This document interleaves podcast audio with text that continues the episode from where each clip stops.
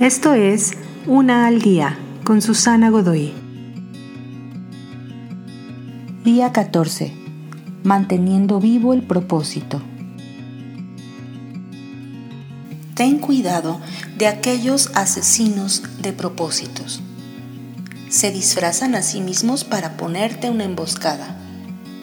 Puede ser obvio, como la pereza, desidia o procrastinación. Podrían usar la máscara de la duda o la distracción. Si son altamente inteligentes, se disfrazan a sí mismos como nobles desviaciones, como demandas incesantes de trabajo, de la familia, de la iglesia y obligaciones en tu comunidad. Estas son áreas de la vida que son buenas por sí mismas, pero pueden hacerte caer en una serie de excusas que te aparten de vivir el propósito de tu vida. Las cosas que realmente importan en esta vida siempre son un reto a perseguir y mantener.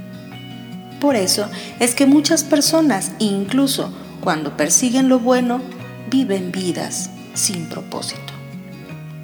Es mucho más fácil quedarse en un camino simple y seguro, pero una vez que descubres y empiezas a vivir tu propósito de vida, debes protegerlo de las amenazas de muerte a cualquier costo. Te invito a seguirme en mis redes sociales Facebook, Instagram y YouTube. Busca las descripciones aquí abajo. También, si gustas apoyar este trabajo, encuentra el botón de donación vía PayPal que se encuentra en la descripción de este audio. Te espero.